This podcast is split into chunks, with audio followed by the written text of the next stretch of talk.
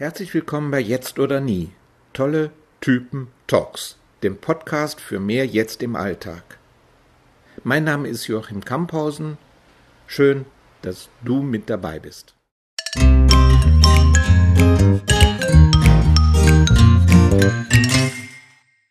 Heute ist Ursula Greta mein Gast, Mutter, Ärztin, Therapeutin, Buddhistin und Autorin. Sie lebt in Berlin. Ich hatte Ursula gebeten, zur Vorbereitung dieses Gesprächs etwas über sich selbst zu schreiben. Das hat mich erreicht. Auf der Suche nach meinen Grenzen entdeckte ich das Grenzenlose, das Alleine. Ich liebe das Wandern in Nepal und in der Welt und auch das Wandern auf meinen inneren Faden.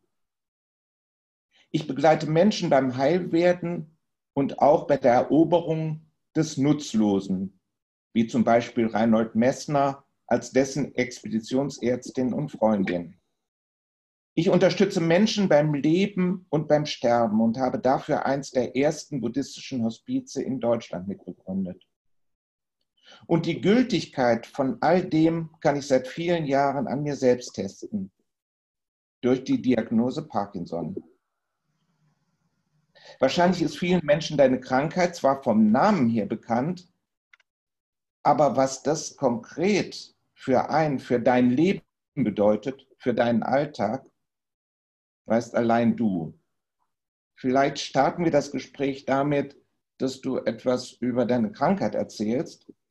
Denn so wie ich das in Vorgesprächen mit dir erfahren habe, ist, und da unterhalten wir uns ja auch drüber, ist deine Krankheit auch ein Tor zum Jetzt. Genau, ein Tor zum Jetzt, kann man so sagen. Also hm, die Krankheit hat sehr viele unterschiedliche Bilder bei den verschiedenen Menschen. Bei mir wirkt sie so, sie macht mich langsamer, sie macht meine Schrift kleiner und zittriger und es ist anstrengender zu schreiben. Und äh, im Laufe der, der, der Jahre wurden auch andere Bewegungseinschränkungen oder Bewegungs Schwierigkeiten deutlich. Das heißt, insgesamt macht sie mich langsamer. Und das ist so das, was ich das Wohltuende an Parkinson finde, obwohl das schon fast pervers ist, wenn ich eine Krankheit als wohltuend empfinde. Ich habe das Gefühl, dass ich einfach viel zu schnell durch mein Leben gehastet bin in den Jahrzehnten davor. Und deshalb habe ich auch zum ersten Mal gesagt, der, dieser Parkinson ist, den nenne ich jetzt meinen Freund Parky, weil er mich zwingt, etwas zu tun, was ich schon immer wichtig für mich gefunden hätte, dass ich es tue. ähm, genau. Und insofern, was, was, was es jetzt betrifft, das ist mir bei Parkinson sehr deutlich geworden, wie, wie total zutreffend das ist, was wir über das Jetzt wissen oder worüber wir uns beim Jetzt unterhalten. Ähm, wenn ich in die Vergangenheit gegangen bin, also beim Nachdenken über meine, meine Ressourcen, meine Möglichkeiten, meine Potenzen, dann bin ich sehr traurig geworden. Habe gedacht, okay, keine großen Trekkings mehr, keine ähm, Joggings um den See in mehreren Runden und dann hinterher quer durchschwimmen, kein Highspeed im Alltag, drei Sachen auf einmal. Okay. Und wenn ich in die Zukunft gegangen bin und mir vorgestellt habe, dass ich als Tatterkreis irgendwann mal, so wie Mao oder wie die bekannten Beispiele von, von Parkinson, ähm, mir mein Hintern nicht mehr selber abwischen kann und auf Pflege angewiesen bin, dann war ich natürlich völlig verzweifelt. In dem Augenblick aber, wo ich gesagt habe, okay, und was ist jetzt? Da saß ich strahlend am Schreibtisch vor meinem Laptop und habe ein neues Kapitel im Buch geschrieben und dachte, wow, jetzt habe ich genug ähm, Sitzfleisch, weil ich einfach nicht mehr so hibbelig bin, bin langsamer und kann schreiben, ohne zwischendurch davonlaufen zu müssen. Also da war mir sehr, sehr klar, wie richtig die Bedeutung des Jetzt ist und wie kostbar die Bedeutung des Jetzt ist, wenn wir die erkennen. Ja. Mhm.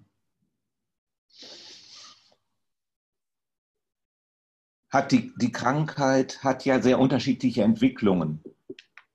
Das heißt, du bist jetzt in einer bestimmten Weise zwar gehandicapt, du sagst, dass du langsamer bist, dass sich dein Schriftbild verändert hat und dass du auch äh, mehr auf dich auf, besser auf dich aufpassen musst. Ähm, was sind sonst aktuell deine Erfahrungen der Krankheit? Also ich habe das Gefühl, dass mein Töpfchen kleiner geworden ist. Das ist etwas, was ich in der Kinderklinik gelernt habe. Da hat unser Chef immer gesagt, ihr müsst aufpassen bei den Kindern, die haben kleinere Töpfchen. Die sind schneller voll und schneller leer. Und ich habe jetzt auch so ein kleineres Töpfchen. Das heißt, ich werde schneller, viel schneller müde, aber ich bin auch in einer halben Stunde wieder ziemlich gut aufgetankt. Also ich bin auch relativ schnell wieder voll. Das finde ich, das finde ich erstaunlich, weil ich das noch nicht oft gelesen habe bei anderen. Also es geht relativ schnell mit bei mir. Ähm ja, ansonsten, also es ist natürlich auch tagesformabhängig. Parkinson zu haben heißt, weniger Dopamin wird produziert. Und das Dopamin ist ein, ein ganz vielfältig arbeitender, äh, arbeitendes Hormon im Körper.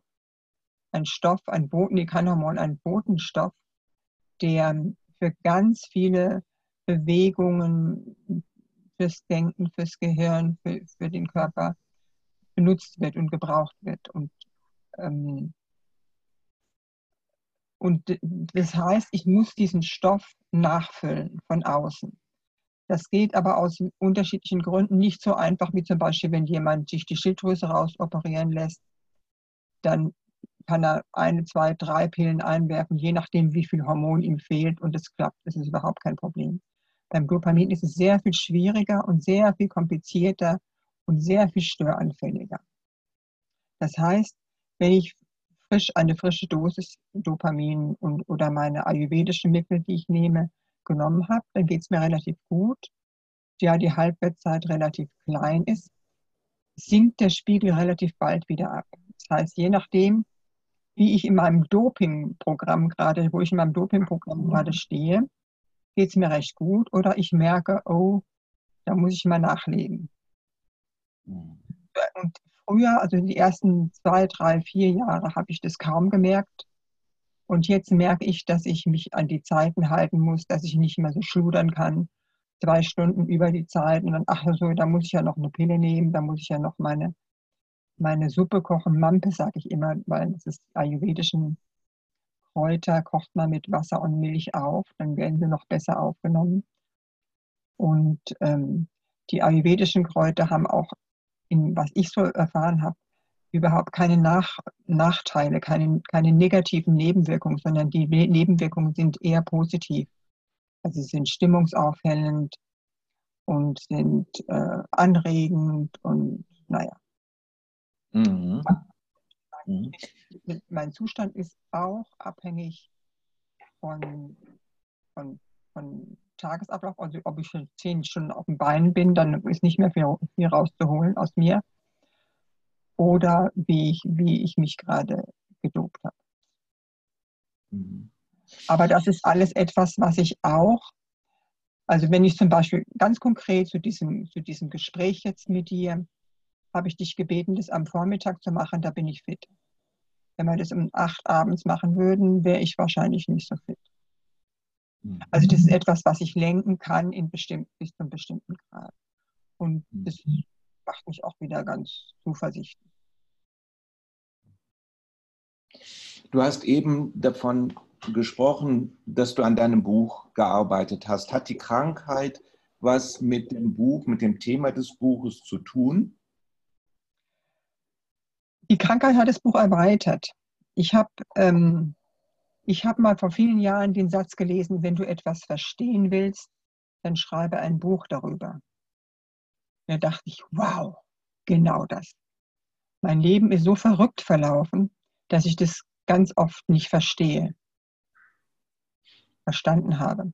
Und da habe ich gedacht, okay, jetzt fange ich an zu schreiben, habe eine Schreibfrau getroffen, die hat gesagt, Mensch, du hast eine schöne Schreibe, mach doch mal. Und habe ich einfach mit größter Begeisterung drauf losgehämmert. Und ein, einfach geschrieben, was mir im Kopf kam, so ein bisschen wie das kreative Schreiben.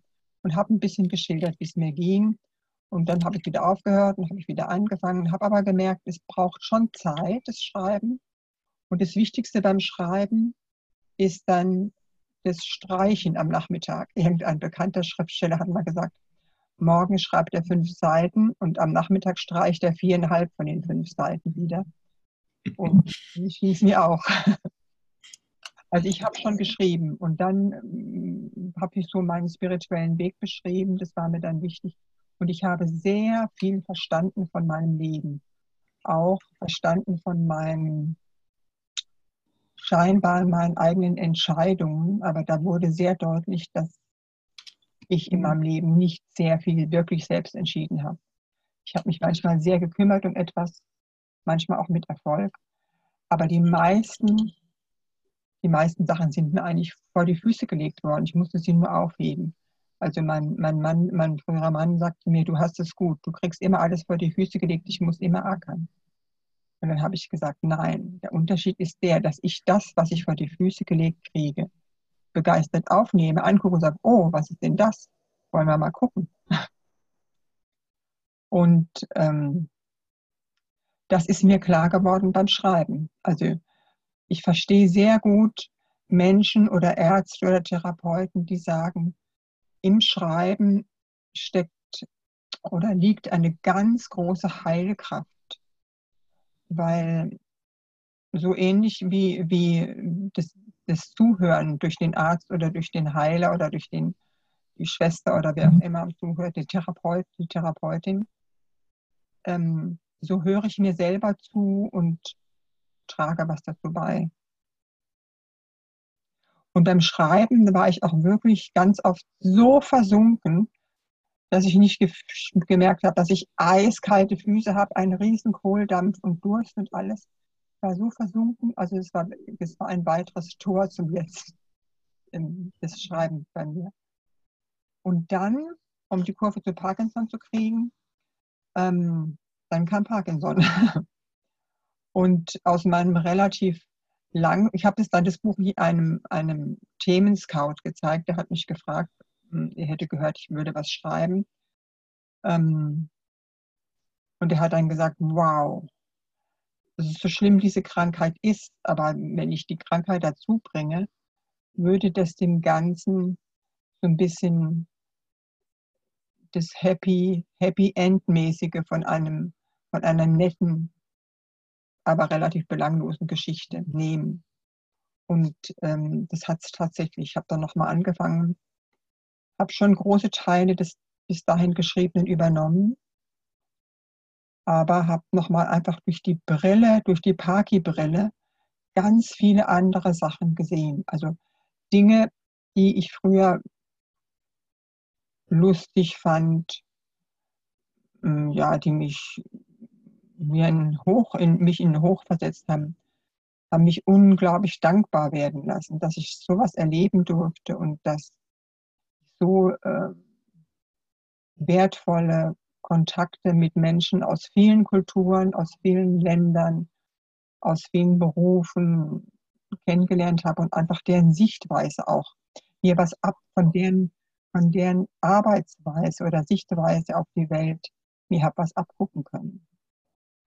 Also diese Dankbarkeit, die, die war früher auch schon da, aber die wurde sehr viel größer durch Parkinson, weil es mir sehr bewusst, sehr mehr, viel mehr bewusst wurde. Mhm. Das ist ja eine sehr schöne Sichtweise und eine neue Sichtweise auch auf das Jetzt, wenn man in das Jetzt Erfahrungen, die man nicht wirklich durcherlebt hat, wenn man die ins Jetzt holen kann und dann plötzlich auf eine neue Weise neu auch erfahren kann. Das ist ja nochmal eine Dimension des Jetzt, die ich bis jetzt nicht so, so habe sehen können. Ja. Und du das jetzt beschreibst, ist das Schreiben tatsächlich, ich schreibe, ich veröffentliche zwar Bücher, aber ich schreibe selbst nicht. Ähm, und sich dann mit einem solchen Thema so intensiv auseinanderzusetzen. Also du erklärst das für mich sehr nachvollziehbar und sehr anschaulich und äh, auch eigentlich zum Schreiben einladend. Ja. Also sozusagen das eigene Vermächtnis wird umso wertvoller für einen selbst, auch dadurch, dass man schreibt. Ja. Also ich habe zu keinem Zeitpunkt für meine Enkel geschrieben. Mhm. Es ist ziemlich egal, was die mit meinem Leben machen. Aber ich, ich wollte es einfach verstehen. Ich wollte einfach kapieren, warum habe ich so bescheuerte, zum Teil so bescheuerte Sachen gemacht, die, die wahnsinnig gefährlich waren, wo ich 20 Mal hätte tot sein können. Warum habe ich so mit meinem Leben gespielt? Und warum war ich auch so thrillsüchtig? Das habe ich ganz oft nicht verstanden, so im Nachhinein. Ich habe immer Glück gehabt, aber verstanden habe ich es eigentlich nicht. Und dadurch habe ich es einfach, habe ich so auch ähm, das mich besser nachvollziehen können.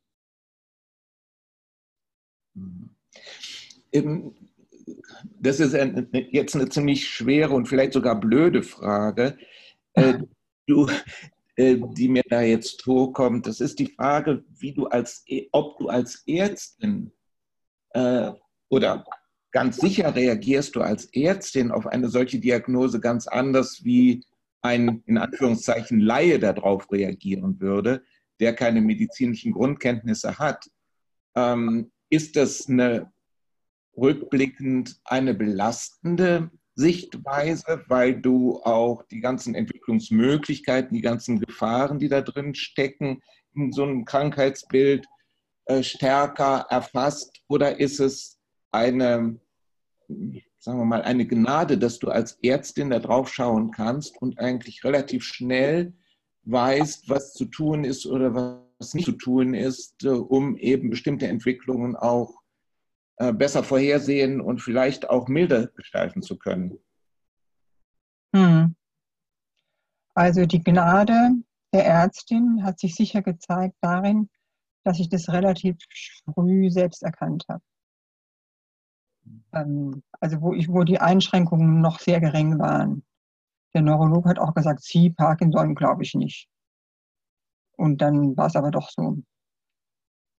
Die Ungnade die Ungnade, die, aber das, da bin ich natürlich als Ärztin auch trimmt und um sich, sich zu sagen abgerichtet worden, ähm, dem vollen Grauen und Entsetzen ins Gesicht zu sehen.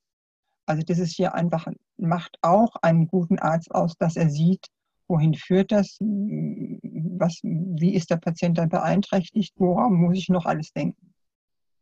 Und äh, dadurch, dass ich ja gewohnt bin, ich bin da auch zum Teil sehr gnadenlos mit mir selbst umgegangen. Dadurch, dass ich das gewohnt bin, trifft es auch nicht eine völlig unvorbereitete. Ich glaube, wenn ein Arzt mit mir so reden würde, wie ich mit mir rede, dem würde ich, äh, würde ich gehen, würde ich sagen, nee, danke, das kann ich jetzt nicht vertragen. Aber ich habe natürlich durch meine Beschäftigung mit Buddhismus und Spiritualität seit 40 Jahren ganz viel gelernt, habe gelernt, dass es wichtig ist, nicht die tolle Ärztin rauszuhängen, die vor allem Kontrolle hat über alles, sondern einfach die kleine Patientin zu sein und mit den adäquaten Emotionen darauf zu reagieren, nämlich Rotz und Wasser zu heulen. Und ich kann mich erinnern, das habe ich in den 10, 20 letzten Jahren gelernt, freundlich mit mir umzugehen und wirklich nicht nur die schönen, aufregenden Sachen zu begrüßen, sondern auch den Schmerz dem ich ganz lang, also als Siebener im Enneagramm, ständig aus dem Weg gegangen bin. Also die schlimmsten Sachen habe ich mir schön geredet. Ähm, und ich war fast ein bisschen stolz, nee, ich war wirklich stolz auf mich, dass ich, nachdem die Diagnose klar war, ich wirklich tagelang immer nach der Arbeit mich hingesetzt und wieder geweint und mir, also mich richtig eingeschlossen und getrauert habe. Das war sehr, sehr gut und ähm, ich glaube, ohne diese Vor, Vorerfahrung und diese, dieses Wissen oder ja schon die Erfahrung, die ich aus dem Buddhismus, aus Advaita und auch aus meinen Therapieerfahrungen bezogen habe, hätte ich das viel mehr verdrängt und es hätte viel länger gedauert und es wäre sehr viel schmerzhafter gewesen weil alles, alle Gefühle und die, die nicht gefühlt werden, kommen hier zu allen Knopflöchern wieder rein, bei jeder Gelegenheit, die sich bietet. Und da hat man im Prinzip sehr viel länger und sehr viel mehr mit zu tun, bis man die abgearbeitet hat. Also es war eine Mischung, die Qualitäten und das Wissen einer Ärztin zu haben. Und es war eine absolute Erlösung und auch ein Testfall für mich. Bin ich wirklich ehrlich, lasse ich wirklich die Gefühle, die im Augenblick da sind, zu. Was ich lange nicht gemacht habe. Und das habe ich extrem, wirklich nochmal stark gelernt beim, durch den Parking. Durch meinen Freund Parking. Da hast du schon dich einer Frage genähert, ähm, die mir auch immer wieder kommt, wenn ich mit Menschen zu tun habe, die eine lange spirituelle Entwicklung haben und die in eine Krise rutschen, ob eine körperliche, eine persönliche, eine Beziehungskrise rutschen und dann plötzlich sagen, boah, jetzt habe ich 20 Jahre meditiert und beschäftige mich seit vielleicht 30 oder 40 Jahren mit spirituellen Themen und auch mit der spirituellen Praxis. Aber in der Krise lässt mich das alleine. Da kann ich, da habe ich nicht Ressourcen aus dieser intensiven Praxis entwickeln können, die mir durch die, durch die Krise hilft. Du sagst jetzt was ganz anderes. Mhm. Ich glaube, ich habe das gelernt. Als, als Therapeutin und als Ärztin wird man ja relativ schnell und leicht ein bisschen hypertroph und denkt, ach, das kann ich alles weil man denkt, ich kann natürlich die Einzige auf der Welt, ich kann natürlich die Theorie eins zu eins umsetzen in die Praxis. Pustekuchen kann, kann ich natürlich nicht und konnte ich noch nie und kann auch kein anderer Kollege und keine andere Kollegin. Das heißt, ich bin genauso gefragt. Aber ich habe, glaube ich, im Advaita habe ich das gelernt. Durch dieses, bei Christian Mayer habe ich, äh, der, dessen Hauptinstrument äh, auf dem Weg zum spirituellen Aufwachen ist die Bewusstseinsübung. Und die haben wir gemacht bis zum Umfallen. Also. Erzähl mal, wie das geht. Immer wieder gefragt, was ist gerade in mir? Wie geht es mir gerade? Welche Emotionen sind da? Oder wessen bin ich mir gewahr, ganz allgemein? Und dann war ganz oft, dass der Kopf gedacht hat, ach ja, da ist jetzt Traurigkeit und dann klar wurde, da ist gar keine Traurigkeit, da ist Lust oder wenn ich gedacht habe, da ist was Positives, dann war da Schmerz. Also dieses ganz ehrliche in sich reinhorchen und wirklich die Hosen runterlassen, wirklich in einer sehr engen Beziehung mit einer anderen Person, mit der man das immer macht. Man kann es auch allein, aber zu zweit geht es natürlich sehr viel besser. In vollem Vertrauen, da habe ich mich ganz oft selbst überführt, dass mein Kopf ganz irgendwo anders war als der Rest meines, meines Wesens. Und da habe ich das auch gelernt. Da habe ich das wirklich gut gelernt. Ähm, mir die Show nicht gleich abzunehmen. Also nicht gleich zu glauben, was ich denke. Ein schöner Spruch. Glaube nicht alles, was du denkst. Finde ich sehr schön. Ähm, also mir das auch nicht abzunehmen. Sondern da nochmal zu fragen und dann kommt man mit ein bisschen Übung relativ bald zu einem Gefühl, das stimmt. Mhm. Das trägt dann auch. Da kann man sich dann reinfallen lassen. Da hat man nicht Angst, durchzuplumpsen. Also was ich, was ich ähm, höre, und du kannst mich ja da korrigieren, was ich höre ist, ja, es gibt auf der einen Seite das Studium, meinetwegen der Ärztin, oder es gibt die spirituelle Entwicklung und die spirituelle Praxis. Aber wenn die Krise kommt, egal welcher Art, wenn äh, bei der Ärztin beispielsweise, dass sie selbst krank wird oder bei der spirituellen Entwicklung, dass, die, dass da eine persönliche Krise kommt, ein Schicksalsschlag, was auch immer, dann muss ich erst eigentlich alles das, was vorher ich in einem Trockenschwimmkurs gelernt habe, quasi Trockenschwimmkurs, das muss ich dann hm, einüben. Genau. Und erst durch diese Einübung komme ich wirklich in der Tiefe auch an das Wissen, was ich vorher oder an die Praxis, die ich vorher praktiziert habe. Ja, genau. Also ich, ich ähm, natürlich habe ich die Diagnose gehört und wirklich sofort noch bei dem, bei dem Neurologen angefangen zu heulen. War, war völlig verzweifelt. Natürlich kam ich in die Verzweiflung und habe mir das auch erlaubt zum Glück. Also ich hatte auch keine Wahl da in dem Augenblick, weil ich ja das ganze Bild vor Augen hatte. Ähm, aber jetzt muss ich die Kurve wieder kriegen.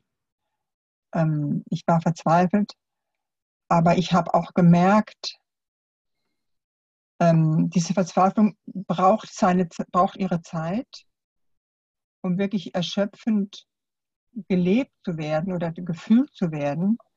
Und dann kann ich neu anfangen und dann kann ich sagen, okay, und jetzt mache ich einen Neustart. Was ist jetzt tatsächlich Situation?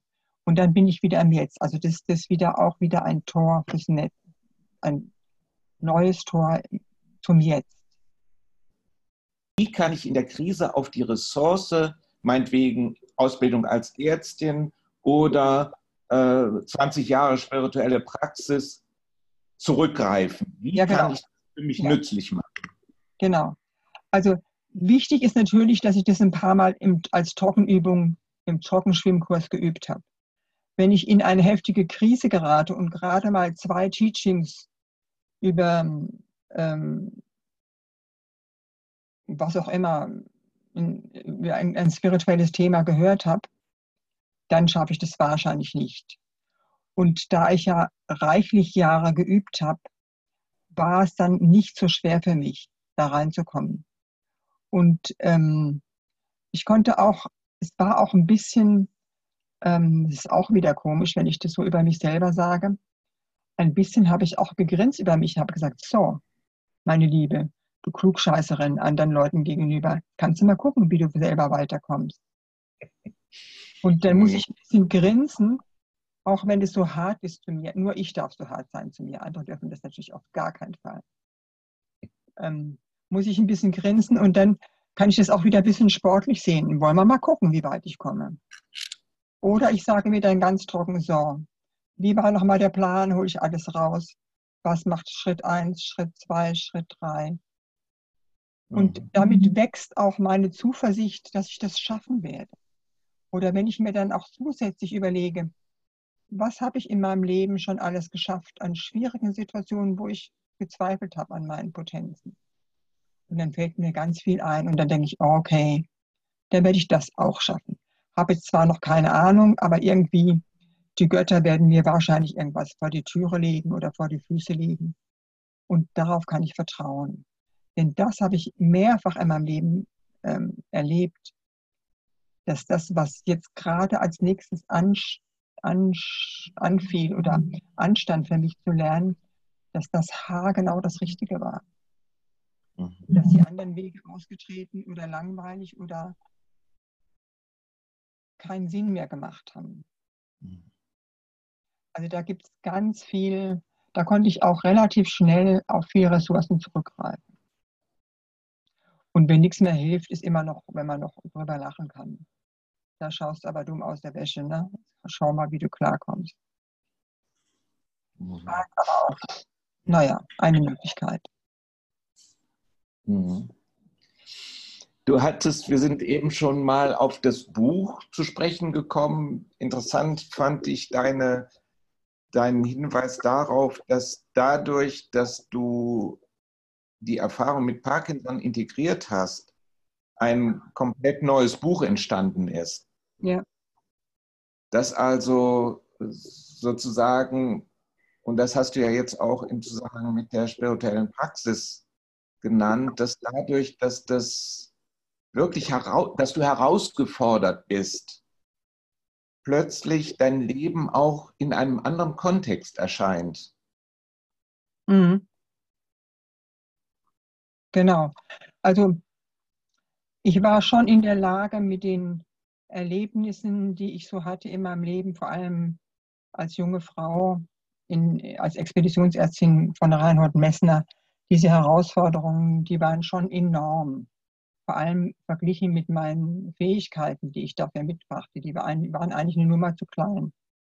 Also die Herausforderungen waren enorm und ähm, das gab schon einigen Grund, so in unserer normalen Welt damit anzugeben, zu sagen, wow, also mein Ego poliert zu sehen. Da habe ich, das habe ich ja klasse gemacht. Ich habe natürlich auch Schwein gehabt, aber habe ich auch gut gemacht. Wow, kannst du mal sehen. Und durch den Parkinson kam sehr viel mehr Demut rein. Und ähm, sehr, mit der Demut kam auch sehr viel mehr Menschlichkeit rein. Also ich, ich, ich bin ja ein Mensch, der sehr viel mit anderen Menschen arbeitet, sehr viel, ich habe unglaublich viele, ein reges Netz, in dem ich mich bewege. Ähm, und dieses Soziale und dieses einander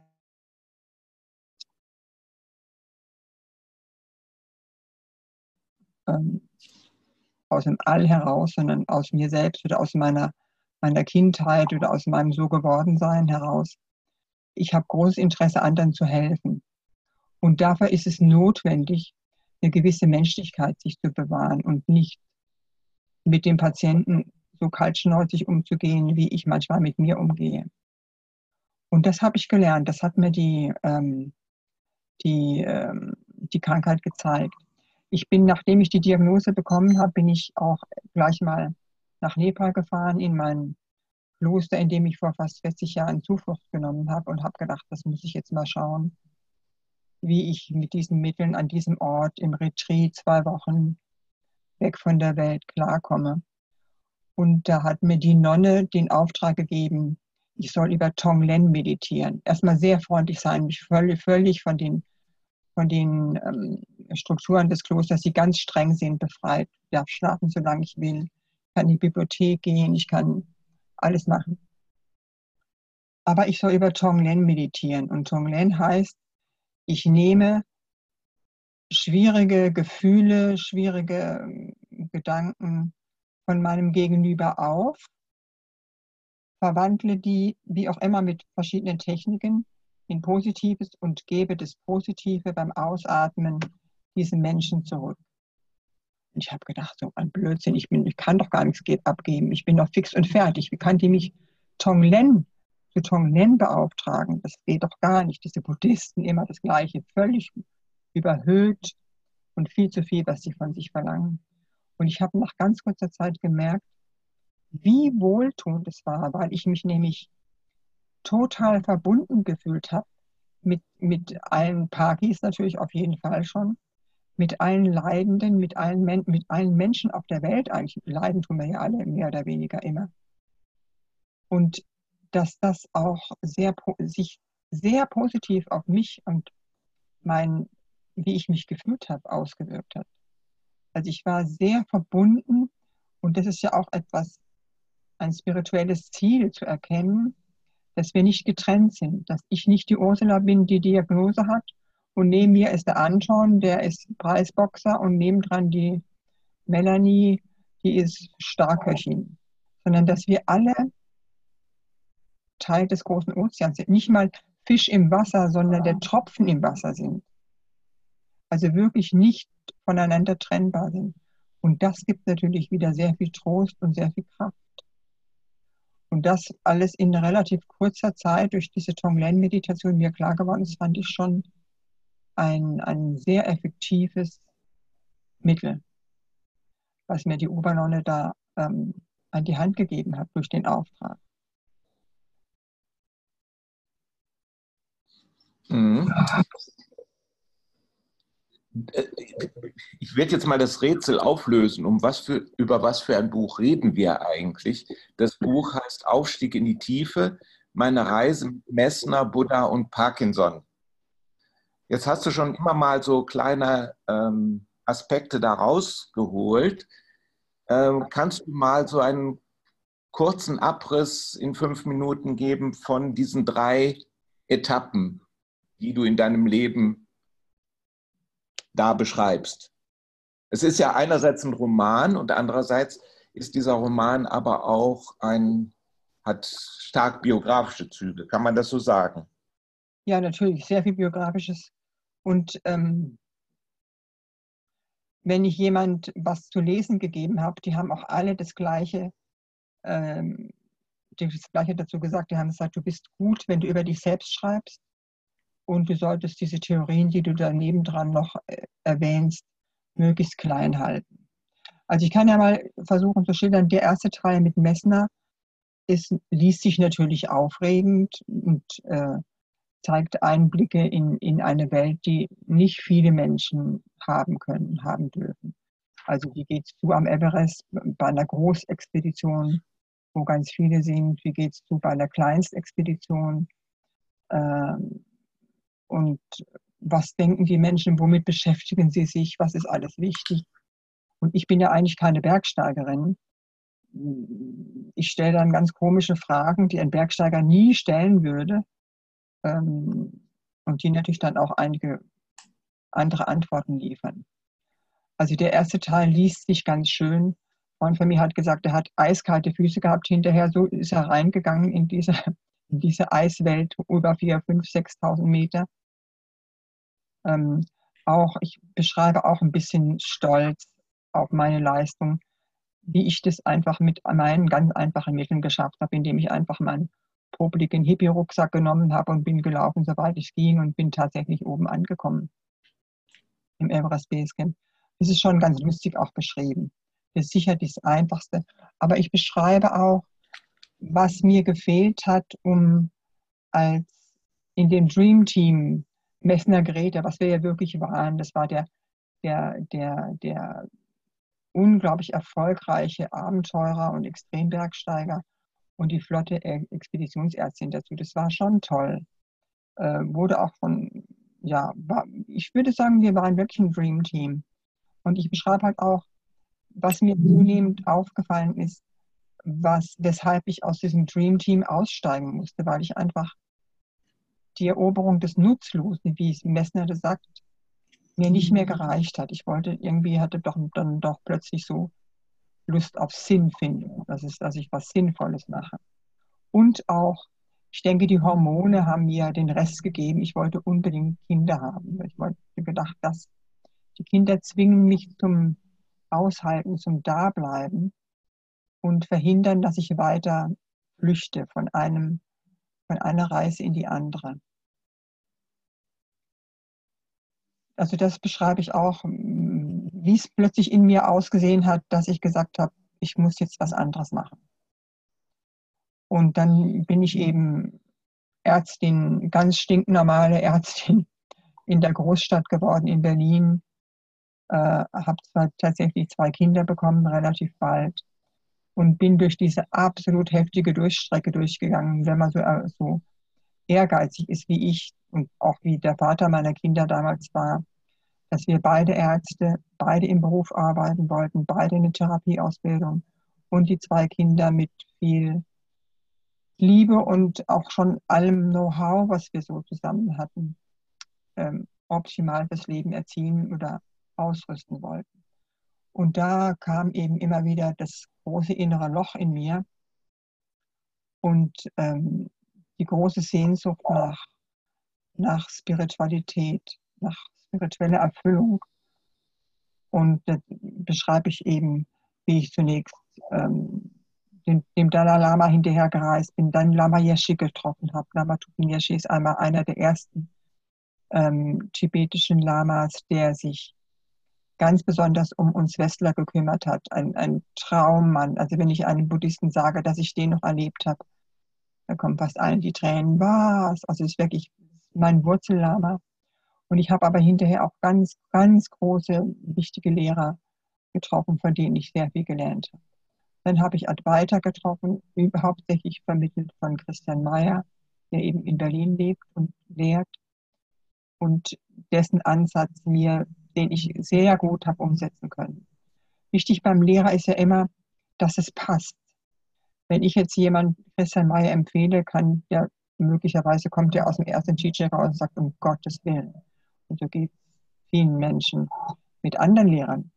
Also ich habe Glück gehabt und habe auch nie Missbrauch erfahren durch Lehrer, weil ich finde, es ist, man muss sich dem Lehrer anvertrauen und gleichzeitig kritisch sein, wobei die, Reihenfolge eine andere ist. Bevor ich mich einem Lehrer anvertraue, sollte ich kritisch sein. ähm, und wirklich gucken, ob er wirklich zu mir passt und ob er wirklich, ob ich ihn integer finde. Auch mein Bauch und mein Herz. Und da habe ich einfach sehr viel Glück gehabt. Ich habe wirklich gute Lehrer getroffen. Und bin dann wirklich zu, zu diesem Stadium gekommen, wo ich gesagt habe, na, Christian sagt, klar, du bist aufgewacht. Aber ich merke, es interessiert mich eigentlich gar nicht, ob ich aufgewacht bin oder nicht. Ich wollte dem Zustand auch nicht mehr hinterherhechen, was ich eine Weile gemacht habe. Wichtig ist, dass ich habe gemerkt, ich habe es mit mir selbst sehr viel leichter und vor allem andere Leute haben es leichter mit mir. Ich bin nicht mehr so kompliziert und kapriziös und besonders, ich bin halt eine aus dem großen einen. Und ich nehme fast keine Beleidigungen oder Kränkungen ernst oder sagen ernst schon, aber persönlich nicht. Was mich manchmal noch toucht, ist, wenn ich mir zu viel auflade, dass ich ungeduldig und ähm, mich unwohl fühle und dann merke ich, dann geht mir die Liebe ab zu, zu einer Tat, zu einer Beziehung, zu einer zu einem Gespräch mit einem bedürftigen Menschen. Und wenn mir die Liebe abgeht, bin ich hart. Das ist nicht gut. Das heißt, dann muss ich mich wieder zurücknehmen, mich besinnen. Moment, was passiert da gerade?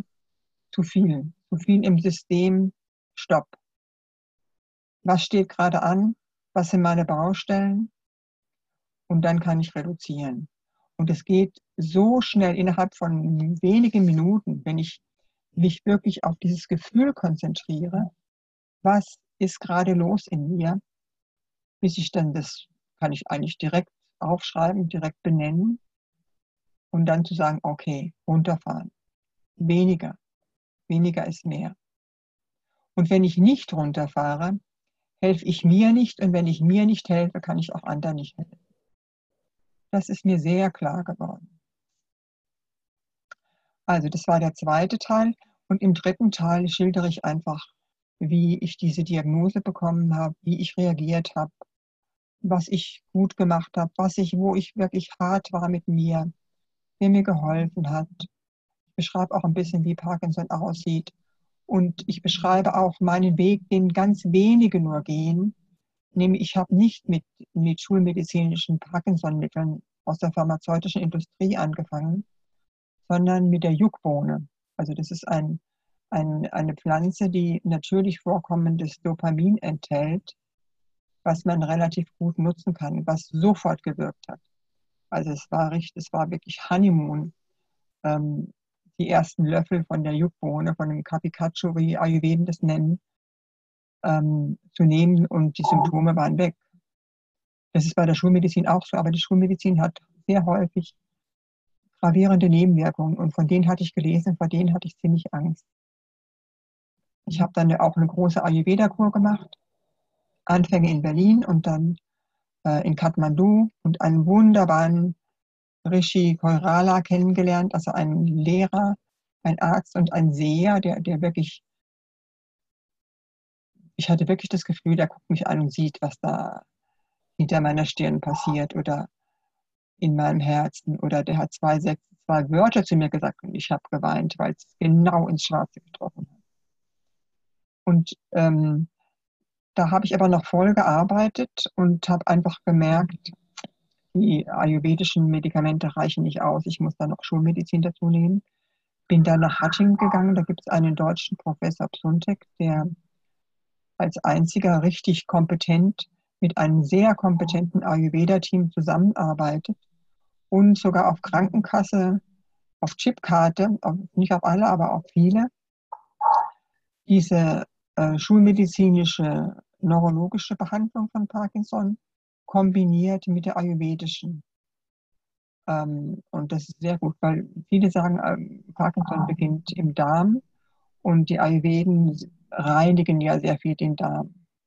Und ich merke auch, wenn ich aus so einer Behandlung rauskomme, die dauert zweieinhalb Wochen im Allgemeinen, ähm, fühle ich mich wirklich leichter, freier, habe das Gefühl, meine Kanäle sind leichter durchgängig und mein Bauch stimmt. Und was ich eben auch beschreibe, ist, dass, dass das, was ich über Buddhismus, über Spiritualität, über das Göttliche gelernt habe, mich tatsächlich getragen hat in meiner großen Not, in meiner Verzweiflung, wo ich selbst richtig herausgefordert war. Ähm, und das beschreibe ich. Der dritte Teil ist relativ kurz, aber ich glaube, wenn jemand ähm, neu die Diagnose Parkinson bekommt, ähm, also ich bin auch gerne bereit, auch Menschen, die ich nicht kenne, telefonisch erstmal ähm, mit denen zu sprechen, weil ich gemerkt habe, die sind ganz oft, haben die keinen, mit dem sie reden können. Die Ärzte haben natürlich nicht so viel Zeit, wie man in diesem Zustand braucht. Und ich lade alle ein, die es wollen, mich anzurufen. Und bekomme auch ganz schöne, ganz schöne Rückmeldungen. Ein junger Mann aus New York hat gesagt, ach, das habe ich gegoogelt, habe gesehen, das ist ja genau das, was ich brauche. Das gefällt mir in meinem Ego dann natürlich wieder. Ja. Hm. nee, aber ich freue mich einfach auch, dass ich etwas ähm, mit etwas anderer Menschen unterstützen kann, dass ich etwas an der Hand habe, womit ich andere Menschen unterstützen kann. Tut auch gut und tut auch gut für mich, wenn es jemand tatsächlich abruft. Stell dir vor, Joachim, du hast was anzubieten und kein Schwein wählt es. Wäre ja, auch blöd. Die Erfahrung mache ich manchmal mit wunderschönen Büchern, die wir herausbringen und äh, die Menschen wollen aber was anderes lesen. Ja, das genau. ist auch tatsächlich deprimierend. Kennst du gut. Das kenne ich gut, ja. Das kenne ich gut. Ähm, ich, ja, ich möchte nochmal auf einen Punkt zurückkommen, der mich auch persönlich beschäftigt. Und das ist diese Verbindung, du hast es eben so schön gesagt, als du äh, dann Leser deiner, deines Manuskriptes zitiert hast, die gesagt haben, du, wenn du von dir selbst schreibst, dann ist es sehr überzeugend und greift nach mir du brauchst nicht so viel Theorie da reinzubringen. Die Frage ist aber, wie du das Verhältnis zwischen Theorie und Erfahrung siehst. Ist, ist Theorie mh, hm, wesentlich und grundlegend und die Erfahrung ist das, was die Theorie dann zum Strahlen bringt oder zur Wirkung bringt? Oder wie siehst du das? Strahlen und Wirkung bringen, was du am Schluss gesagt hast, ist sehr gut, trifft es sehr gut meiner Meinung nach. Also ich glaube, Theorie ist schon wichtig. Theorie ist so in meinen Augen wie ein großer bunter Blumenstrauß, den ich als Schülerin angeboten bekomme, aus dem ich mir die Sachen raussuche, die für mich stimmen.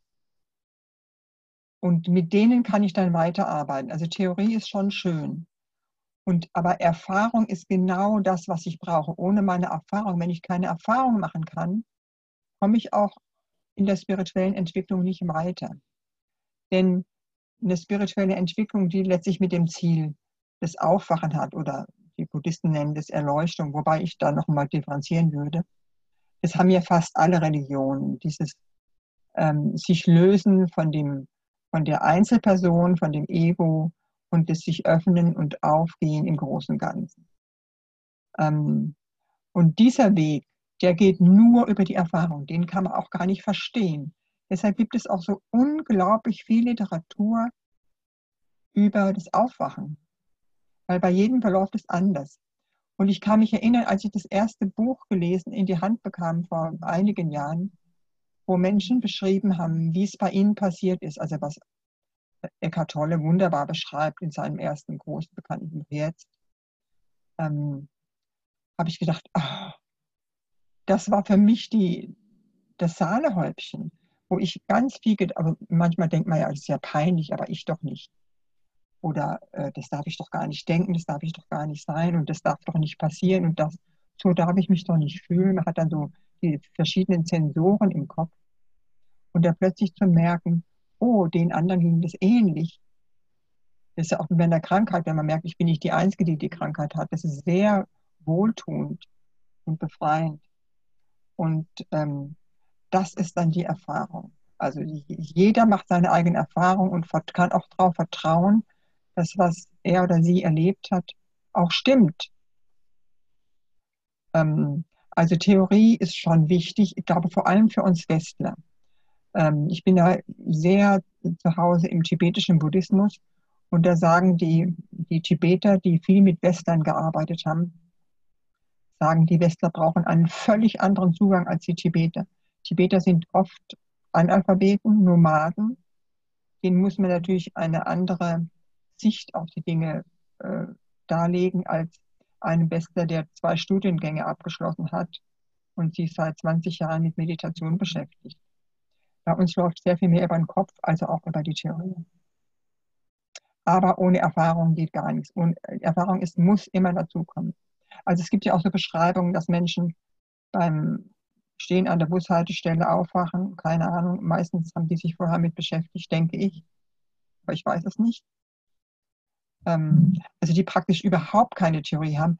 Aber die haben dann wieder das Problem, dass sie das überhaupt nicht einordnen können. Ihre Glückseligkeit, äh, da suchen sie in, den, in, den, in dem Topf, in dem sie immer suchen, nach einer Erklärung. Und äh, Dauerorgasmus stimmt auch nicht irgendwie, aber sie haben keinen Begriff dafür, wie sie es benennen können. Insofern ist es schon mhm. gut, wenn man die Theorie dazu auch ein bisschen kann. Also beides. Mhm. Ja, schön. Ursula, das war ein sehr beeindruckendes, für mich sehr beeindruckendes Gespräch mit dir. Und ähm, weil du wirklich Dinge durcherlebt hast und nicht nur äh, theoretisch durcherlebt hast, sondern ganz praktisch und mit auch vielen Nöten. Mir ist nochmal so klar geworden, dass äh, ich bin auch eine Sieben, äh, wie wichtig das ist, sich diesen unangenehmen Seiten des Lebens, diesen, sagen wir mal, auch äh, den Schmerzen und dem, was man nicht so gerne fühlt, sich dem zu stellen, weil dahinter eine tiefere Ebene der Glückseligkeit ist oder auch des Verstehens und des Wissens um sich selbst und um dieses Leben. Und das habe ich jetzt nochmal durch dieses Gespräch auch stark mitbekommen. Ja, und auch ich, danke dir ganz herzlich, Joachim, für die Möglichkeit, mir darüber klar zu werden. In jedem Gespräch wird mir sicher nochmal klar über etwas, lernt nochmal was dazu. Und ähm, ja, ganz herzlichen Dank, dass du einfach eine gute Vermittlung darstellst zwischen den Autoren, den Menschen, die was aufgeschrieben haben und den anderen Menschen, die etwas suchen. Mhm. Und ähm, was mich, ich als Autorin gelernt habe bei dir in deinem Verlag, ist einfach, dass du sehr ähm, liebevoll und trotzdem kompetent mit den Menschen umgehst. Und dafür nochmal ganz herzlichen Dank.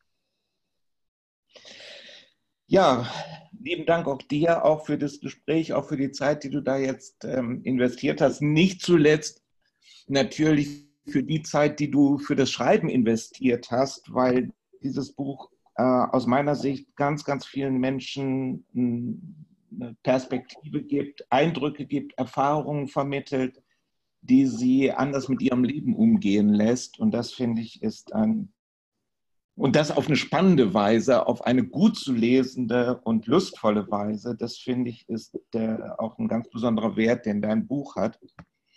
Und ich freue mich darauf, dass es viele Leser hat und du auch viele Rückmeldungen bekommst und wir auch. Und das ist immer sowohl für den Autor wie auch für den Verleger eine, eine tolle Bestätigung für seine Arbeit, ihre Arbeit. Vielen Dank. Ganz herzlichen Dank auch von mir.